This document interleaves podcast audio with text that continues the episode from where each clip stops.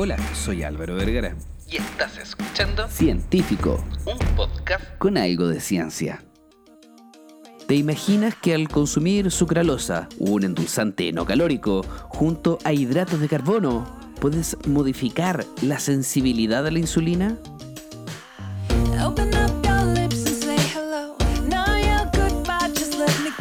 Los efectos de consumir edulcorantes bajos en calorías, como la sucralosa, son objeto de un amplio debate y la literatura hoy en día contiene una gran cantidad de estudios que siguen siendo algo contradictorios, ya que están buscando diferentes aristas, unas que tienen ciertos pros, otros tienen algunos contra, pero ¿quién dirá la verdad sobre la sensibilidad a la insulina? Es cuando entra en juego Jelly Dallenberg de la Universidad de Yale en la Escuela de Medicina, que el año 2020 eh, publicó un estudio en la revista Cell que sugiere que cuando la sucralosa se consume con hidratos de carbono. la sensibilidad de la insulina se ve afectada en humanos. Es cuando los investigadores asignaron al azar a 45 voluntarios sanos a consumir bebidas endulzadas con sucralosa, bebidas endulzadas con sacarosa, que sería el azúcar blanca, el típico azúcar de mesa, o bebidas que contenían maltodextrina, que es un tipo de hidrato de carbono, y lo endulzaron con sucralosa, el endulzante no calórico. La sucralosa es el endulzante que encontramos en el supermercado de tapita amarilla o de color amarillo.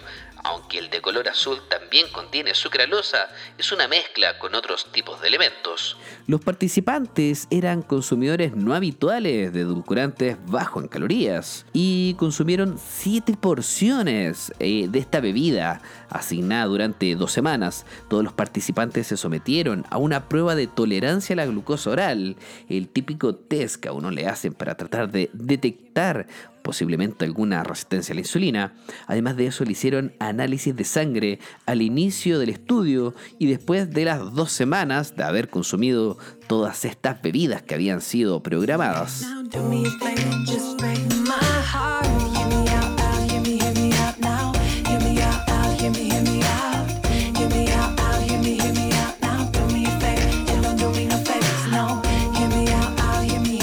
Pasaron dos semanas y volvemos a hacer las evaluaciones del laboratorio. Y estos investigadores se dieron cuenta que consumir cualquier alimento que contenga hidratos de carbono, independiente que tenga sucralosa o no, va a afectar de manera negativa a la sensibilidad de la insulina, ya que el grupo que consumió sucralosa con maltodextrina tenía, por así decirlo, una peor sensibilidad a la insulina, algo que no es de extrañar, ya que la presencia de hidratos de carbono va a elevar y va a generar pic de insulina. Cuando nosotros mantenemos estos pics de manera crónica en el tiempo y de manera sumamente desequilibrada, podemos gatillar algún proceso relacionado a la resistencia a la insulina. Por eso la sensibilidad a esta empieza a disminuir. Uno de los primeros efectos del abuso de algunas moléculas de hidrato de carbono, que no tiene que ver mucho con las cosas dulces, sino con la presencia de hidratos de carbono per se. La gente tiende a creer que tiene que ver con el dulzor o con el azúcar solamente. Y no es eso, es los hidratos de carbono los que pueden generar este cambio en la respuesta de la sensibilidad a la insulina. Lo entretenido del estudio es que también se sometieron a una resonancia magnética funcional, que mostró que los participantes que consumían sucralosa con maltodextrina tenían respuestas reducidas al sabor dulce, pero no así a los sabores agrios salados o algunas mezclas de estos, pero fue medido directamente en el mesencéfalo. Las áreas insulares y cinguladas del cerebro mostraron estas mismas reacciones. Estos cambios no se observaron en los otros grupos de participantes. Esto tiene que ver también porque la señal de algo dulce más la presencia de hidratos de carbono va a modular algunas partes del cerebro que no lo va a hacer solamente algo dulce y no lo va a hacer solamente algo con hidratos de carbono, sino que la mezcla de ambos estimula ciertas partes del cerebro que los otros alimentos claramente no lo van a hacer.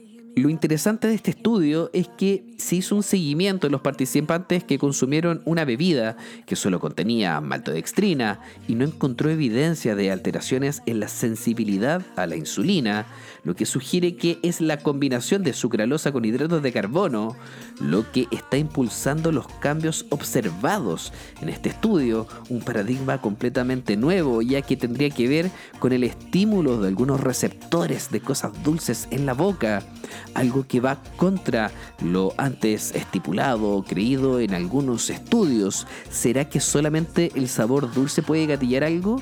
¿O tiene que ser junto a la presencia de un hidrato de carbono?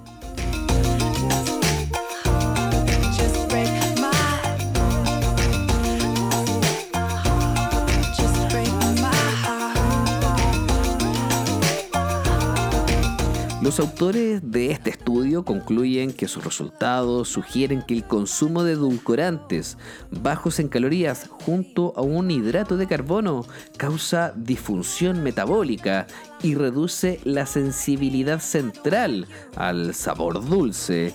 Esto va netamente en una solución líquida y en el, mismo tiempo.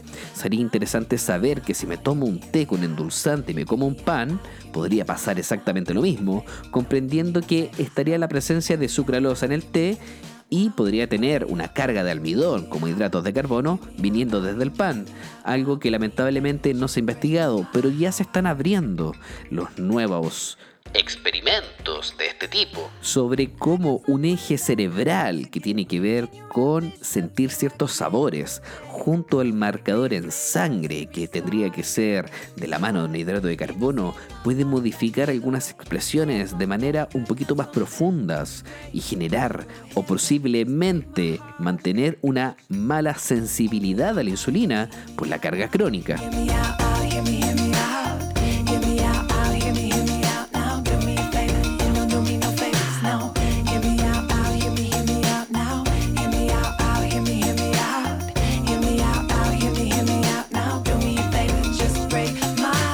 Investigadores sugieren que el consumo de edulcorantes bajo en calorías en combinación con carbohidratos podría tener un efecto negativo sobre la salud metabólica.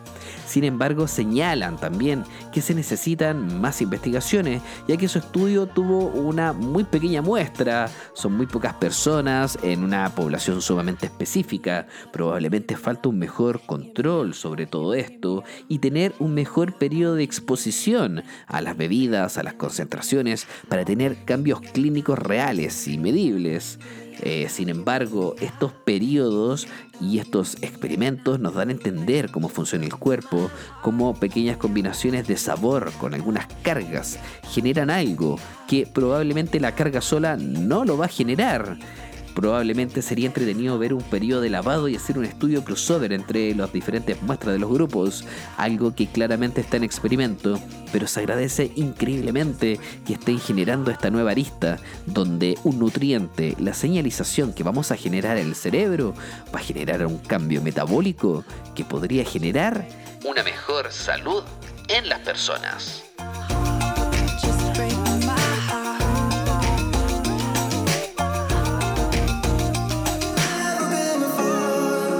¿Estás buscando un suplemento que te ayude a cumplir tus objetivos? Déjame contarte que Fit 40 lo hizo nuevamente, creando AMUP, un suplemento que combina los compuestos bioactivos del café y de la Aristotelia chilensis, o más conocido como el maqui. Este suplemento único Te da el empujón necesario para partir en las mañanas y la energía necesaria para poder entrenar. Y además de eso, desde el maqui, una increíble cantidad de polifenoles para poder proteger tu cuerpo y potenciar tu objetivo. Este suplemento lo puedes encontrar en fit40.cl, pero eso no es todo. Si agregas el código científico, como se llama este podcast, podrás tener un descuento sobre él. no te lo pierdas.